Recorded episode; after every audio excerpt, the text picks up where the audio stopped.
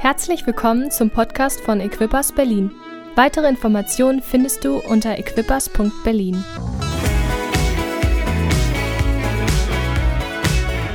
In dir steckt mehr. Den Titel habe ich heute meiner Predigt gegeben. In jedem von dir, äh, von, von uns steckt mehr. Und das ist nicht nur irgendeine leere Floskel, die man immer und immer wieder hört.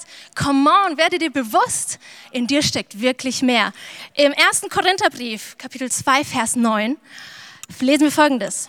Kein Auge hat je gesehen, kein Ohr hat je gehört und kein Mensch konnte sich jemals auch nur vorstellen, was Gott für die bereithält, die ihn lieben. Amen. Ist das der Hammer? Hey, was Gott, was vorher noch kein Mensch gesehen oder gehört hat, was du dir nicht vorstellen kannst. Hey, so viel hat Gott noch mit dir vor. Hey, ich, ich befinde mich genau darin, was letztes Jahr abging. Ich habe mir das niemals erträumen können. Gott hält Großes für dich bereit. Gott hat so vieles mit dir vor. Gott hat dir Träume aufs Herz gelegt und möchte sie verwirklichen. Sein Wort gilt, sein Wort ist ähm, Wahrheit. Vielleicht hast du jetzt, während ich darüber spreche, Gedanken, die sagen, naja, ich habe schon alles. Ich habe schon alles, was ich, ähm, ähm, ähm, was, was brauche ich sonst in meinem Leben? Mir geht's gut so. Ach, come on, da ist alles gut. Passt schon. Aber unsere Predigtserie heißt nicht umsonst Gott neu erleben. Du, Gott will, dass du ihn neu erlebst. Wenn wir Gott neu erleben, er, er, erleben und entdecken wir neu uns, unser Leben. Wir entdecken uns selbst neu. Gott ist an deiner Seite. Wir lesen weiter im 2. Korinther. Darum ist jemand in Christus, so ist er eine neue Schöpfung. Das Alte ist vergangen, siehe, es ist alles neu geworden. Hey, um zu entdecken, was für ein Potenzial in dir steckt, musst, musst du neue Wege gehen. Müssen wir alle neue Wege gehen. Und wir Menschen sind einfach Gewohnheitstiere. Ich glaube, keiner von uns mag es so sehr, neue Wege zu gehen, oder? Ich sehe das an meinen Jungs manchmal. Neuer Fußballplatz ausprobiert, keine Netze im Tor.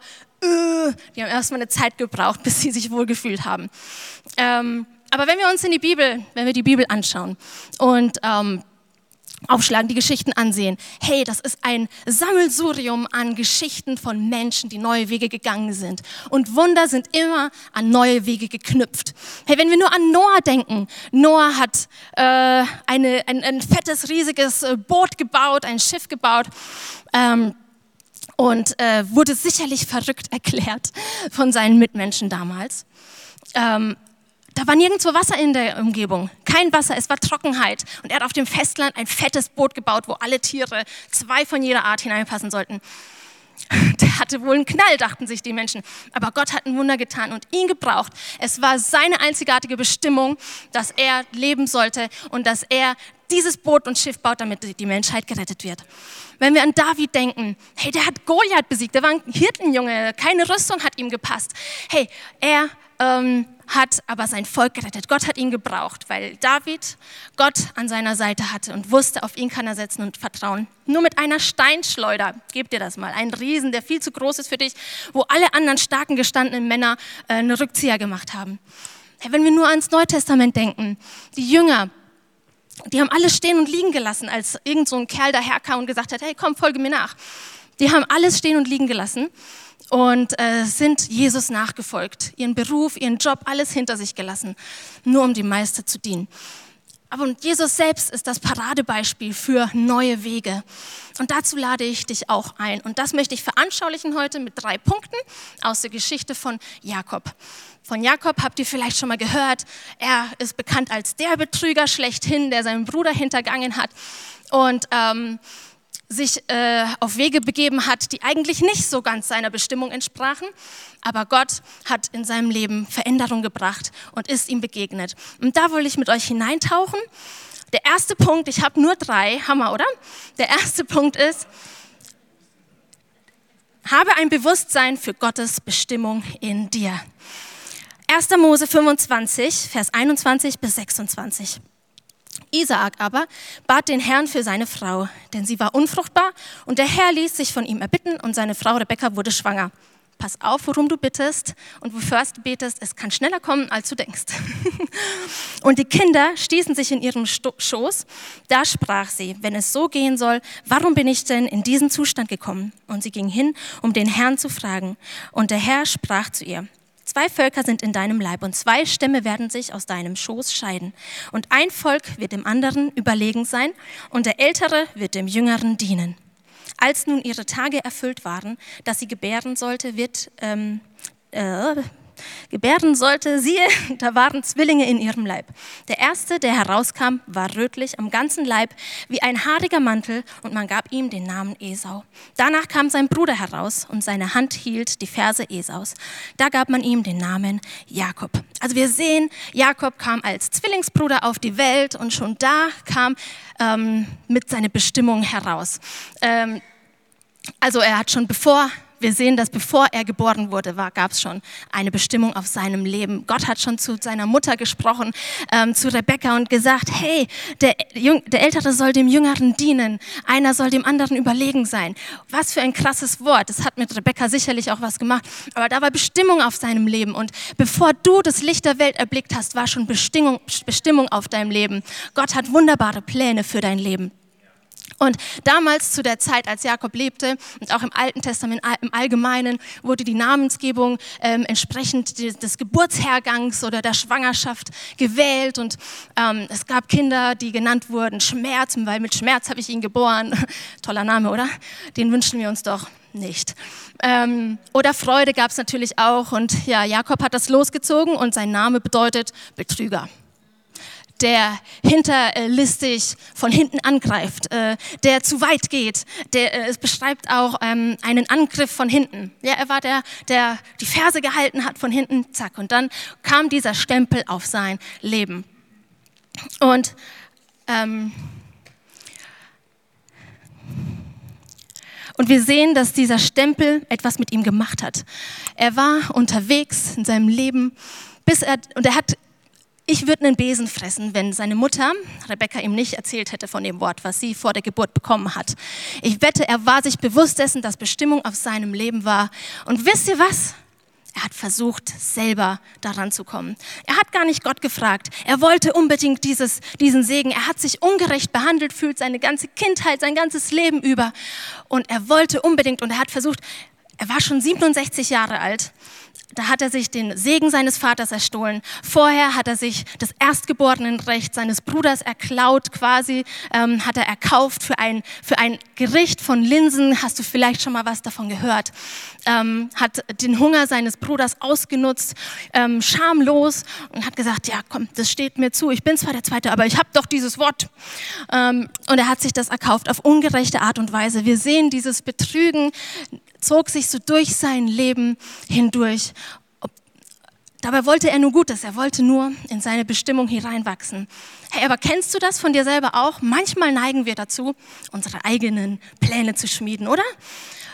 Beispiel, ich fange ein Studium an, unterbreche es, ist doch nicht das Richtige, dann mache ich ein weiteres Studium, dann mache ich es zu Ende, versuche glücklich zu werden, aber irgendwie merke ich, es ist doch nicht das Richtige für mich. Aber die Frage ist, hast du Gott gefragt, was sein Plan mit deinem Leben ist? Hast du Gott gefragt, ob es das Richtige für dich ist, jetzt dieses Studium zu machen? Hast du, hast du, bist du mit Gott da wirklich ins Gespräch gegangen? Gottes Timing ist manchmal schwer auszuhalten, oder? Gottes Timing ist aber das perfekte Timing. Und wir lesen in Sprüche 19, 21, der Mensch macht viele Pläne, aber es geschieht, was der Herr will. Und wir brauchen da nicht hin und her und, und schon gar nicht mit äh, unrechten Mitteln, nur weil du denkst, es steht dir zu, so wie wir es bei Jakob sehen. Und Gottes Bestimmung ist eine Bestimmung, die auf deinem Leben liegt. Das ist nicht umsonst göttlich. Du brauchst Gott dafür. Da brauchst du einfach den Glauben dafür, dass Gott an deiner Seite ist. Wenn du das alleine, wenn du da alleine hineinwachsen könntest durch deine eigenen Bemühungen, dann bräuchtest du Gott nicht an deiner Seite. Und dann wäre es auch nicht unbedingt die göttliche Bestimmung überhaupt. Gott erwartet da auch Teamwork von uns. Und Jakob kommt dann aufs, aufgrund seiner Betrügereien in die Situation, dass er ähm, fliehen muss, denn sein Bruder war mehr als sauer, er wollte ihn umbringen. Manchmal finden wir uns auch in dieser Situation wieder, dass wir vor unserer Bestimmung fliehen, oder? Hey, ganz praktisches Beispiel. Ich stehe heute hier, aber ich habe auch versucht, so, äh, Jürgen, ist doch Livestream, willst du nicht da lieber predigen? ähm, das war so ein bisschen so ein Versuch, muss ich das jetzt wirklich machen? Ich habe zwar mein Ja gesagt, weil ich wusste, Gott gibt mir ein Wort aufs Herz und ich hoffe, es spricht heute zu dir. Aber trotzdem, ein paar Tage immer bevor es dann da, darauf hingeht, äh, dass ich dann wirklich predige, oh, ich denke mir, wieso habe ich es getan? Und ich versuche, alles in mir würde gerne fliehen. Ähm, ist nicht ganz meine Komfortzone. Wenn, mich als junges Mädchen kennt, wenn ihr mich als junges Mädchen kennen würdet, ihr würdet mich nicht wiedererkennen. Ich war still, zurückhaltend, schüchtern und schon gar nicht vor Menschen sprechend. und weißt du, Jakob musste fliehen, weil er Angst hatte. Er ist, ist, ist, auf und davon aus seiner Bestimmung heraus. Gott hat ihn eigentlich berufen, ein Nachfolger zu sein. Ein, ähm, er wollte ihn groß machen, er wollte seinen Samen vermehren, dort, wo er eigentlich war. Er ist ein Sohn Abrahams und Gott hat schon Abraham versprochen, dass er ihm und seinen Nachfolgern dieses Land, wo Jakob rausgeflohen ist, als ähm, Versprechen geben wird und dass er so viel sein soll, wie Sterne am Himmel zu zählen sind. Gott hat so viel Bestimmung in dein Herz gelegt. Gott hat Träume in dein Herz gelegt. Manchmal begraben wir unsere Träume, oder? Weil wir denken, es ist zu groß für uns. Es passt nicht zu uns. Ich bin nicht genug. Ich bin nicht so viel wert. Oder wir fliehen einfach aus Angst, weil es zu groß sein könnte, weil unser Traum hier ist und wir uns hier befinden. Aber come on, Gott hat bewusst der Bestimmung auf dein Leben. Werde dir dessen bewusst. Der zweite Punkt, den habe ich genannt, back to the roots. Okay? Die Geschichte geht weiter. Jakob flieht zu seinem Onkel, ähm, der Bruder seiner Mutter, und ähm, dient ihm, arbeitet für ihn, ist dort ähm, und kriegt die Töchter seines Onkels als Frauen. Ähm, er darf sein Reichtum vermehren. Er kam dort mit dem Stab hin, aber Gott hat ihn trotz dessen gesegnet, trotz dessen, dass er so viel Mist gebaut hat nicht immer einfach für ihn gewesen. Aber 20 Jahre später, also damals, als er geflohen ist, war er schon 67 Jahre, ne? nur so eine Notiz am Rande. 20 Jahre später, 7, ähm, äh, nee, 76 war er, und dann war er 96. Hm, einfaches Mathe. und, aber Gott war nicht in der Zeit, in den 20 Jahren, war er nicht entfernt von ihm wir merken oder wir werden gleich sehen, dass, da, dass Jakob durch eine extreme Wesensveränderung durchgegangen ist. Gott ruft ihn zurück. Gott ruft ihn zurück in seine Bestimmung. 1. Mose 31,3. Da sprach der Herr zu Jakob: Kehre zurück in das Land deiner Väter und zu deiner Verwandtschaft, und ich will mit dir sein. Gott rief Jakob zurück. Und hey, wenn du vielleicht Träume in dir begraben hast, wenn du vielleicht gesagt hast, irgendwas, das ist nicht meins, so bin ich nicht, ähm, Gott ruft dich dennoch zurück, weil ich glaube, da steckt so viel mehr in dir, als was du bisher erlebt hast in deinem Leben. Da ist immer mehr. Gott ist unausschöpfbar, seine Kreativität ist unausschöpfbar und es steckt so viel Potenzial noch in dir. Ähm, und Jakob wusste, okay, er muss zurück. Er muss den Tatsachen ins Auge blicken. Er muss zurück, er muss zurück zu seiner Familie, er muss seinem Bruder entgegentreten. Und er hatte sicherlich Angst. Er wusste, es würde schwierig werden. Aber er wusste, wo er Hilfe bekam. Das ist das Geniale. Er betete zu Gott, 1. Mose 32, 10 bis 13. Du Gott meines Vaters, Abraham, und Gott meines Vaters, Isaak, Herr, der du mir ähm, gesagt hast, kehre wieder in dein Land und zu deiner Verwandtschaft zurück. Ich will dir wohltun. Gott, ich bin zu gering für alle Gnade und Treue, die du an deinem Knecht bewiesen hast. Denn ich hatte nur einen Stab, als ich über diesen Jordan ging. Und nun bin ich auch, ähm, bin, bin ich zu zwei Heerlagern geworden. Errette mich doch aus der Hand meines Bruders, aus der Hand Esaus, denn ich fürchte ihn. Er könnte kommen und mich erschlagen, die Mutter samt den Kindern. Du aber hast gesagt, ich will dir gewisslich wohltun und deinen Samen machen wie den Sand am Meer, der vor der Menge nicht zu zählen ist. Wow, schon allein in dem Gebet steckt so viel, so viel Veränderung, durch die Jakob in den letzten 20 Jahren durchgegangen ist. Er hat verstanden, dass es nicht er ist, dass nicht er das Zentrum ist. Er ist nicht der, um den es geht und dass Gottes Bestimmung mehr ist als eine Position eines Erstgeborenen, der den Segen und das Erbe seines Vaters in doppelter Weise bekommt. Es geht mehr als nur um, um, um, um Rechte oder um Macht oder um Fülle. Es geht um so viel mehr. Es geht um eine Verantwortung Verantwortung, die man trägt in seiner Bestimmung, für das größere Bild, um zu dienen, um, den, um für die Mehrheit zu dienen. Hey, wir sehen, wir haben gesehen, wie das ähm, bei, ähm, in Indien bei Binu und Dina läuft, hey, sie sind in ihrer Bestimmung, sie geben, damit die Menschen gesegnet sind. Und da liegt Bestimmung auch auf deinem Leben, um deine um Umgebung, die Menschen um dich herum zu segnen. Und Jakob hat es verstanden und er hat, er wusste, es würde schwer werden, aber er hatte eine Idee und er hat seinem Bruder äh, Boten entgegengesandt. Die sollten ihn suchen, die kamen zurück. Ja, wir haben ihn gefunden, aber weißt du was? Er kommt dir entgegen und das nicht alleine, sondern mit 400 Männern. Und Jakob rutschte das Herz in die Hose.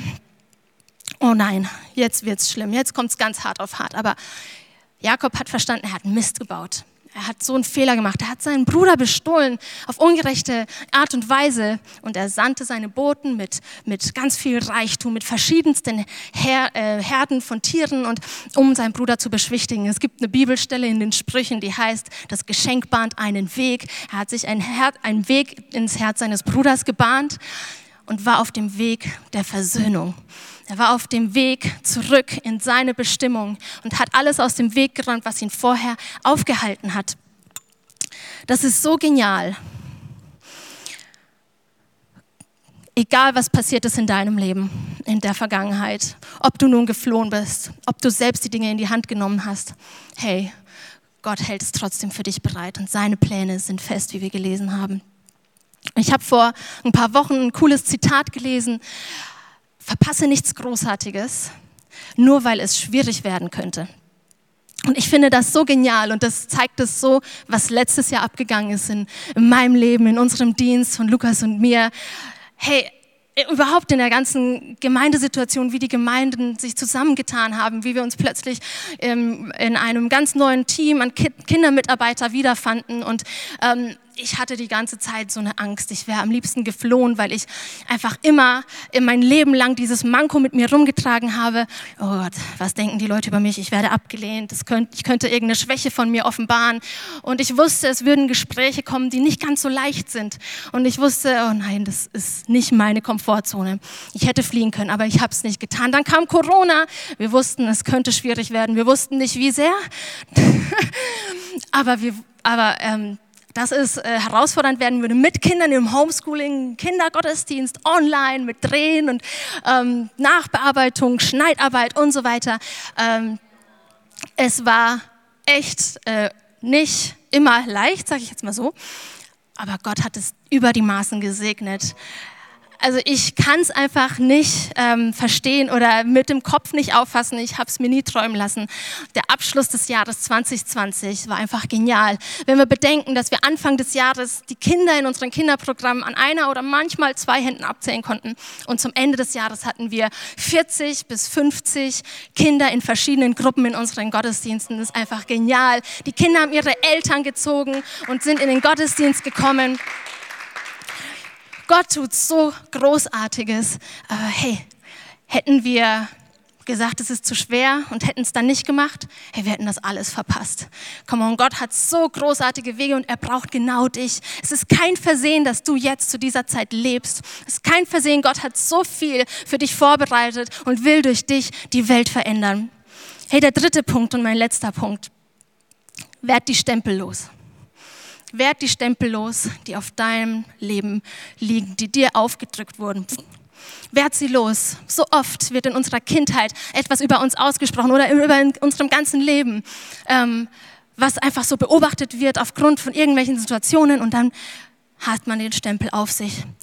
Du kannst das nicht, du bist nichts wert, du bist nicht genug, du bist zu schüchtern, du bist zu introvertiert, du bist nicht sportlich, hey, so viele Stempel werden aufgelegt. Als ich, ich erinnere mich zurück in meiner Gymnasialzeit, ein Lehrer vor der Klasse, in your face, Hannah, du bist die Schlechteste in diesem Fach in der Klasse.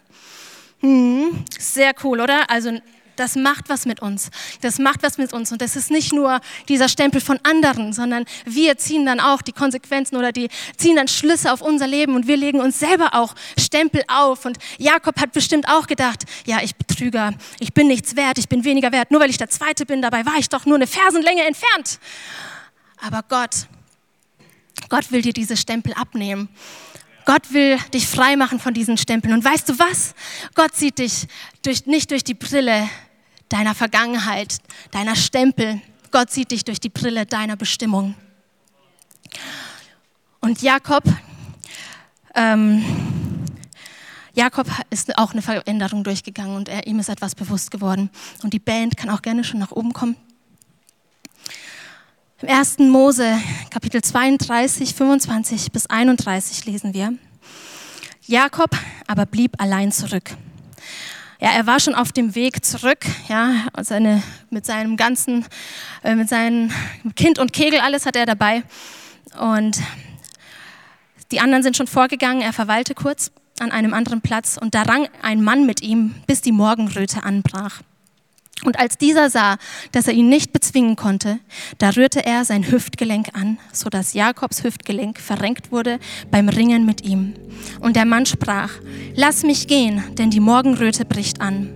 Jakob aber sprach, ich lasse dich nicht, es sei denn, du segnest mich. Da fragte er ihn, was ist dein Name? Und er antwortete, Jakob. Da sprach er, dein Name soll nicht mehr Jakob sein, sondern Israel, denn du hast mit Gott und Menschen gekämpft und hast gewonnen. Jakob aber bat und sprach, lass mich doch deinen Namen wissen. Er aber antwortete, warum fragst du nach meinem Namen? Und er segnete ihn dort. Jakob aber nannte den Ort Pniel, denn er sprach, ich habe Gott von Angesicht zu Angesicht gesehen und meine Seele ist gerettet worden. Boah, das ist so eine hammer- und powervolle Bibelstelle. Wisst ihr, ich hatte sie eigentlich nur rausgesucht wegen, diesen, wegen dieser Stempelgeschichte. Gott nimmt den Namen Jakobs und gibt ihm einen neuen Namen. Gott gibt ihm eine neue Identität. Gott nimmt, gibt ihm ein neues Leben. Gott will ihn komplett neu machen.